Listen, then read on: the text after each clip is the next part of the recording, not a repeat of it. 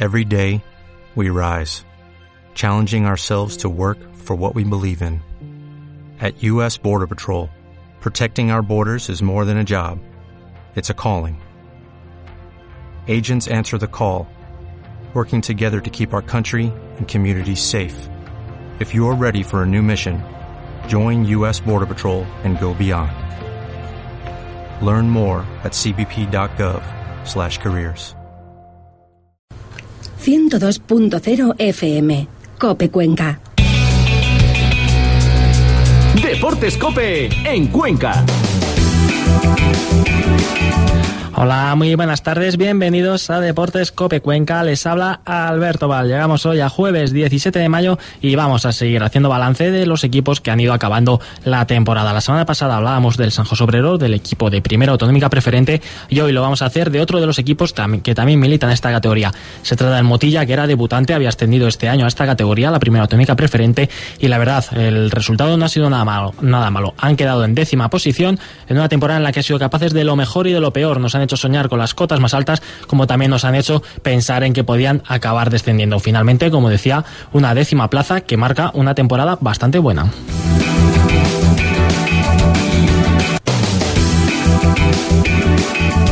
Deportes Cope en Cuenca.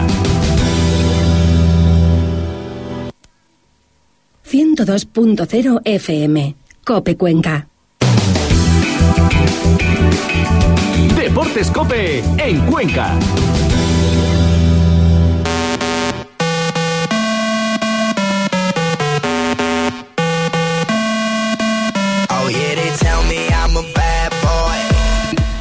Estamos de regreso en Deportes Cope Cuenca. Vamos ya a hablar de la temporada que ha realizado el Motilla durante este año. Tenemos con nosotros a dos de sus jugadores y también al entrenador. Empezamos primero con el Mister, con Manolo Martínez. Muy buenas tardes.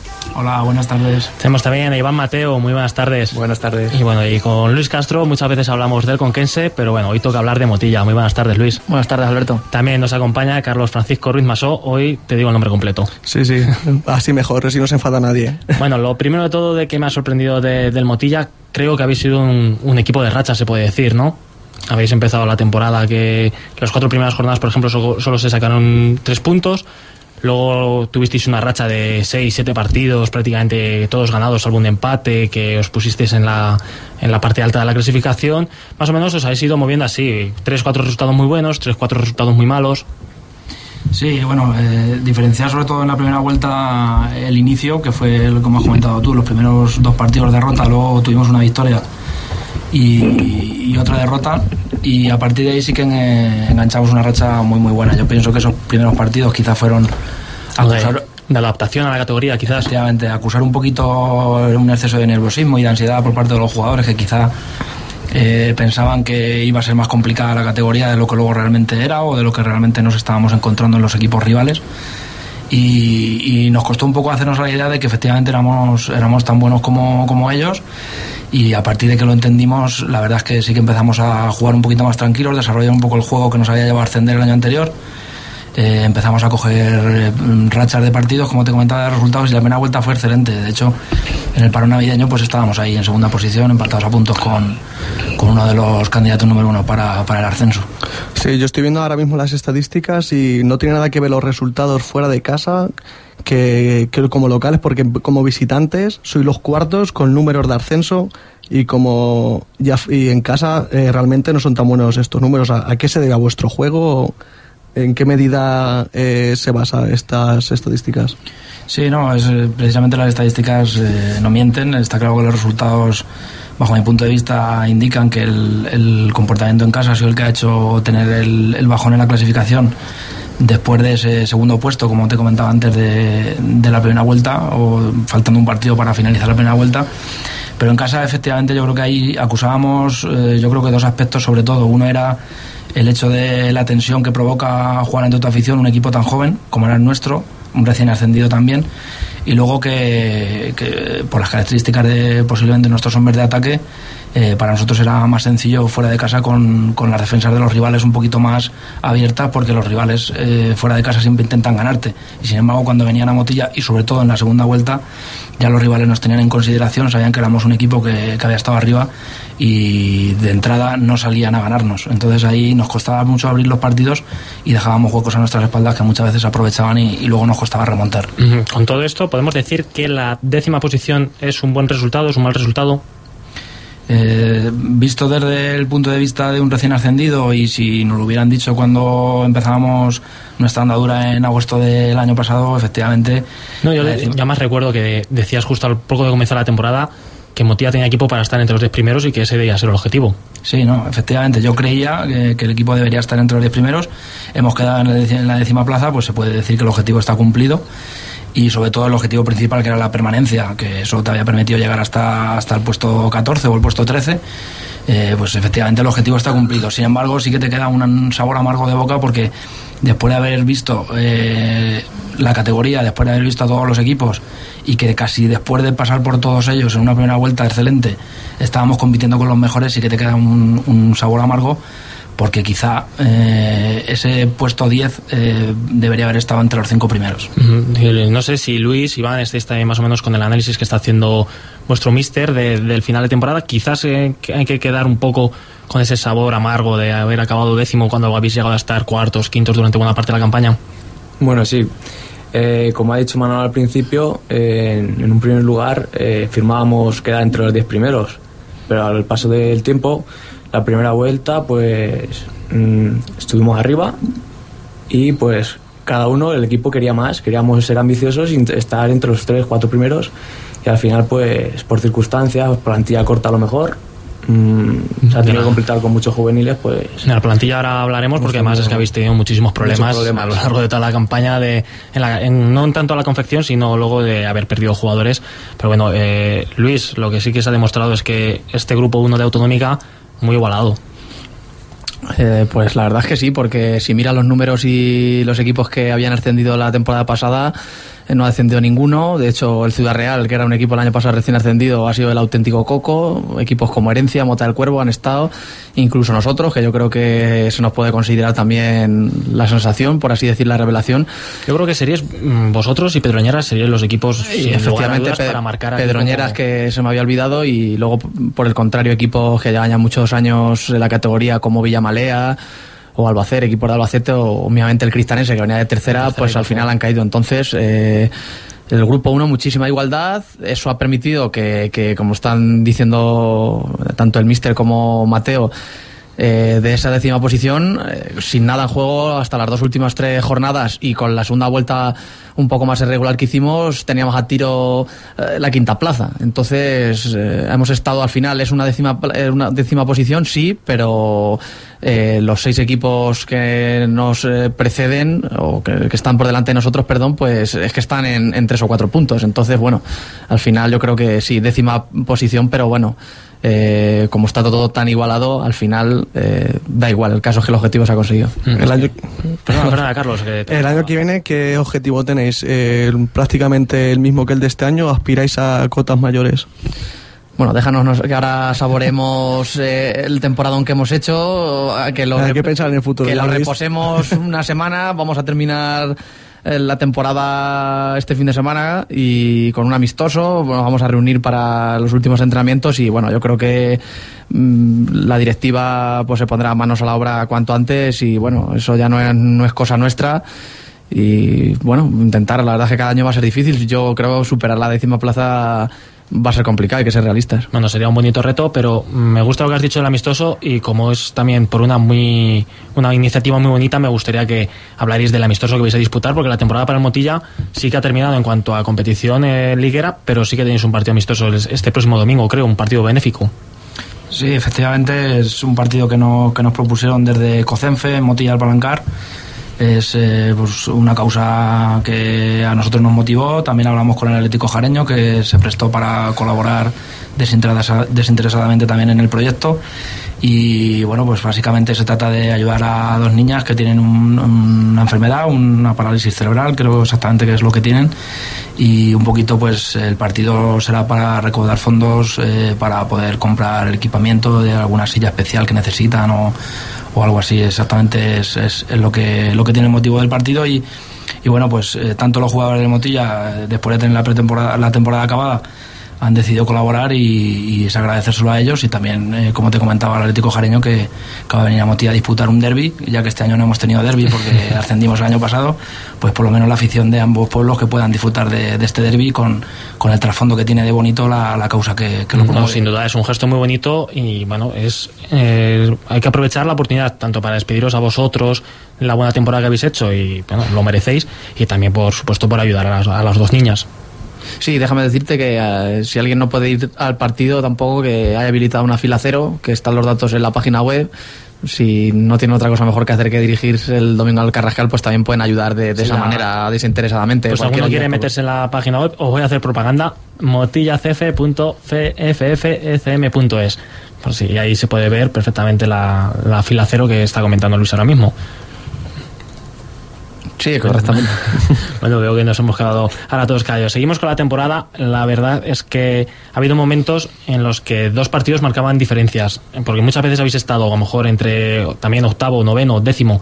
Dos partidos eh, era la diferencia que teníais con los de abajo, dos partidos era la diferencia que teníais a lo mejor con el tercero. No sé si esto también eh, demuestra la, igualdad que estamos diciendo en esta categoría, pero sí que me sorprende, por ejemplo, en este grupo 1, que no los cocos que en teoría tenía que haber aquí no eran tan grandes como los que ha habido en el otro grupo. En el otro grupo hablamos de Mora Talavera. Vosotros habéis sido capaces de plantarle cara a absolutamente todos los equipos y Ciudad Real y Daimiel, que son en teoría los equipos que Ciudad Real sube, Daimiel es el que está jugando la promoción de, ascenso. Eh, quiero recordar que, por ejemplo, a Ciudad Real llegasteis a ganarle y al Daimiel no, eh, pues sería Daimiel a Ciudad Real 2-1, sí, con Demia la verdad es que sí tuvimos mala suerte. No, no diga los resultados. no, comentaré los resultados, pero que habéis plantado cara y bueno, que no hay tanta diferencia a lo mejor como hay en, el otro grupo. No sé si esto también se puede decir por temas económicos. Sí, yo supongo que sí. A mí también me dio la sensación de que en el, en el grupo 2 eh, quizá había equipos eh, varios equipos eh, con un nivel eh, inferior al medio que había en este grupo, pero sí que había también dos, tres equipos con un nivel superior al que al que tenían los mejores eh, del grupo, ¿no? Yo creo que ya no solamente el Talavera y el, y el Mora, sino que probablemente también el San José Obrero habrían sido habrían sido líderes en esta categoría por encima de Ciudad Real y del de bajo mi punto de vista. Bueno, yo de San José Obrero no, no voy a hablar hoy, si, si me lo vais a permitir, pero la verdad a mí me sorprende mucho la temporada de, de Motillas sobre todo porque hay que decir que prácticamente todos son de Motilla o de alrededores. Eh, gente de Cuenca, pues está Iván Mateo y bueno, creo que solo había tres, cuatro jugadores de Cuenca. Estaba Alex, Alex Moreno, eh, Sergio. Moreno es porque es parecido a Yamiz Cuesta, vamos a aclararlo. Sí, un poquito. Sergio, que ha fichado por el Conquense y empezó tan, bueno, vino a mediados, o Alex, que se fue a África a jugar. Ale, Alex, rumano. hay, que decir, los dos jugadores extranjeros que habéis tenido se han acabado marchando al extranjero. Uno se ha marchado por temas familiares, Alex Moreno, como decís, se, ha se tuvo que marchar a Colombia. Alex, vamos a decir rumano, se ha tenido que ir a. se fue al Congo. No sé si esto afectó mucho los planes de, Manolo a la hora de, confeccionar la plantilla, a la hora de afrontar cada partido.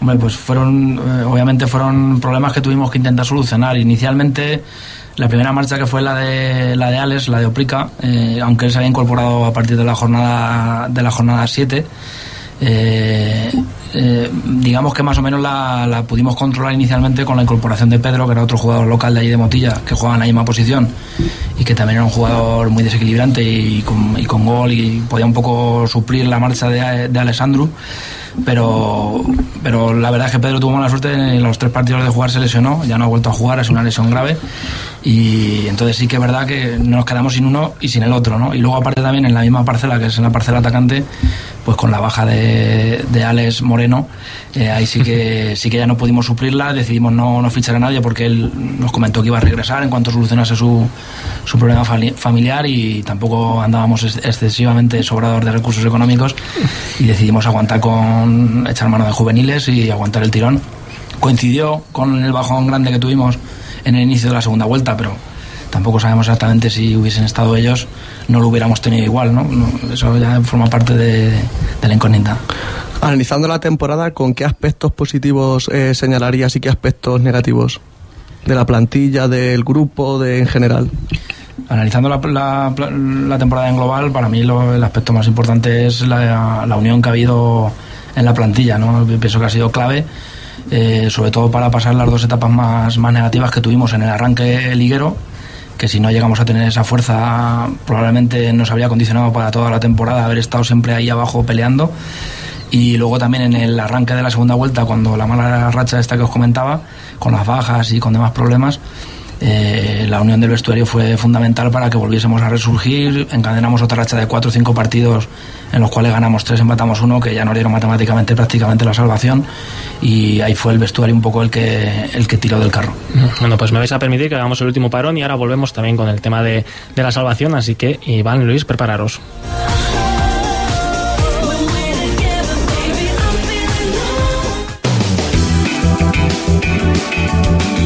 Deportes en Cuenca. 102.0 FM, Cope Cuenca. Deportes Cope en Cuenca.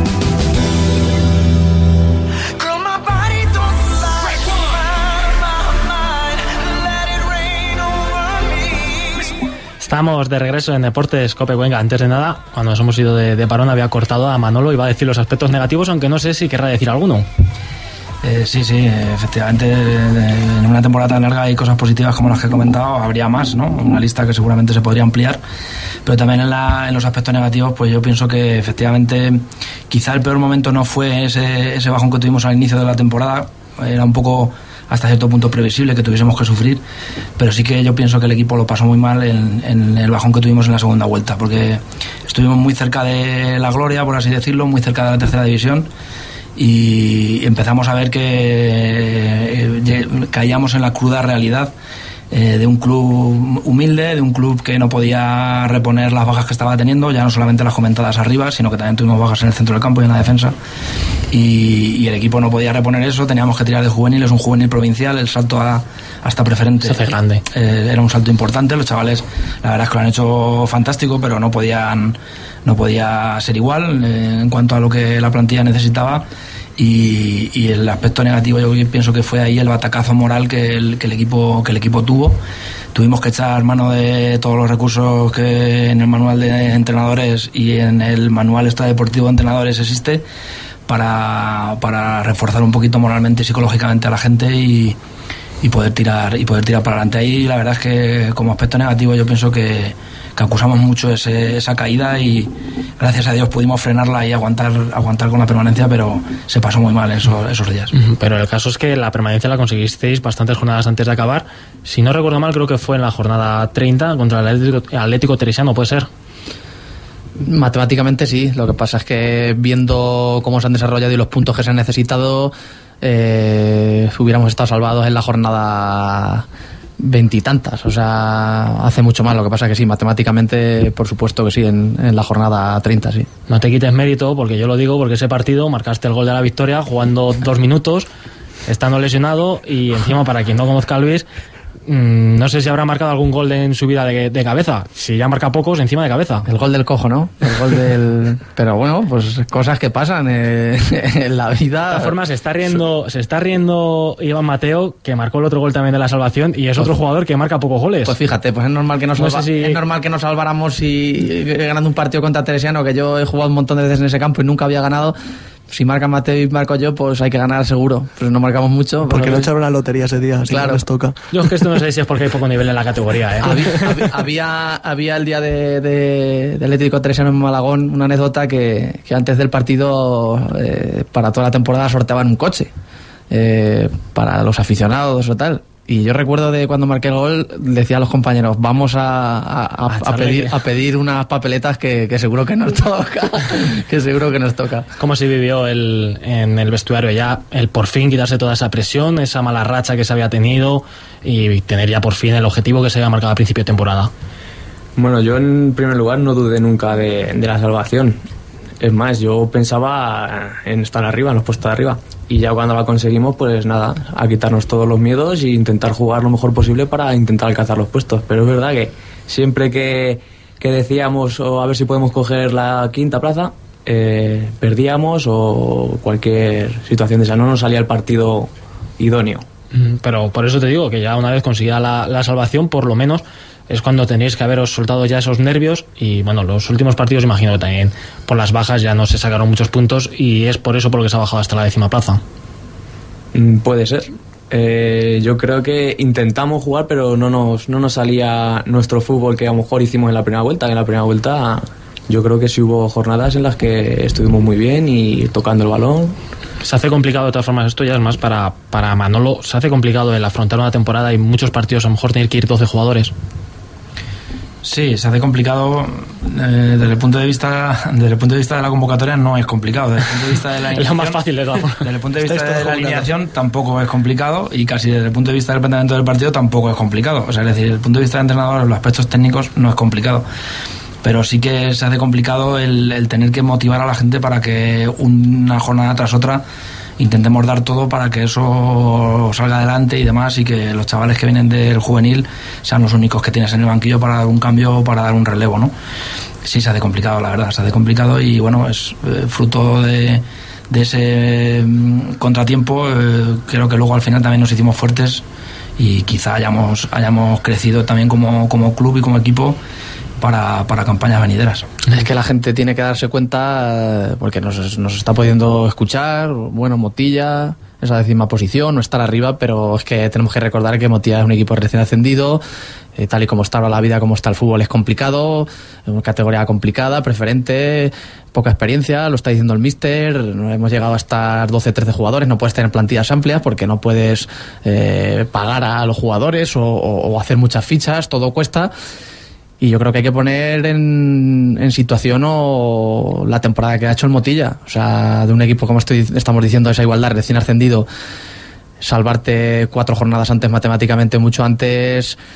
Es que, vamos, eh, es para que. Bueno, iba a decir, no es para que nos hagan un monumento, pero la verdad, es, que, la, pero la verdad es, que sí. La categoría eh, es muy complicada, se viene de subir y vosotros, por ejemplo, habéis querido en el grupo 1 donde eh, a lo mejor hay, reina más la igualdad entre todos los equipos, entre los que están arriba y abajo, no como en otro lado, a lo mejor hay dos cocos, pero también es cierto que hay cuatro o cinco equipos que son mm, de un nivel muy inferior al nivel medio de la categoría. En vuestro caso hay muchísima igualdad y venimos hablando, lo has comentado tú al principio, por ejemplo, Criptanés ha bajado, eh, venido de, de, tercera, han bajado equipos como Villamalea, Albacer, Barras, que han estado muchos años en, en, autonómica, en autonómica preferente, Miguel Turreño, que se ha quedado al, al margen, que ha estado a punto sí, de bajar, no. que de hecho no sé si, bueno, creo que me lo vas a comentar, no sé si baja por... No bajará porque a la desaparición del Carranque, pues al final la plaza, pero bueno, lo que estamos hablando, no deja de ser el fútbol regional, pero decir, aquí, aquí, plaza, aquí, pero... Hay que, aquí, hay que, tomárselo en serio porque tienes que entrenar, porque estás hablando de, de poblaciones, eh, las que estás citando, que están eh, triplicando la población, o incluso me atrevería a decir casi hasta el presupuesto